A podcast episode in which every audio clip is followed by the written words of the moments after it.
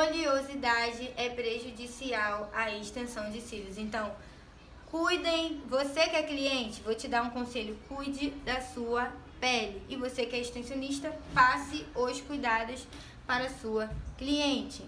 Você que é cliente vai pegar o seu shampoo Johnson, vai higienizar sua pele duas a três vezes ao dia, vai comprar aquele lencinho de. pode ser até aquele lencinho de bebê, deixa na bolsa, tá na rua, tá em trabalho. Claro que a gente trabalha, às vezes a sua cliente não tem tempo de ficar indo no banheiro do trabalho lavar a pele.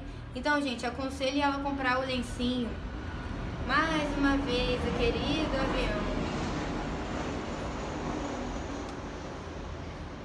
Voltando.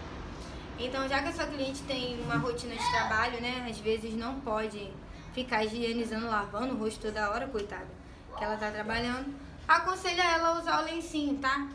O lencinho demaquilante, deixa na bolsinha dela, ela tá na rua, tá na rotina de trabalho, manda ela passar aqui, ó, na pele dela, ó. O lencinho aqui, ó, esse cantinho aqui do nariz da gente, dá muita oleosidade, ó, pálpebra.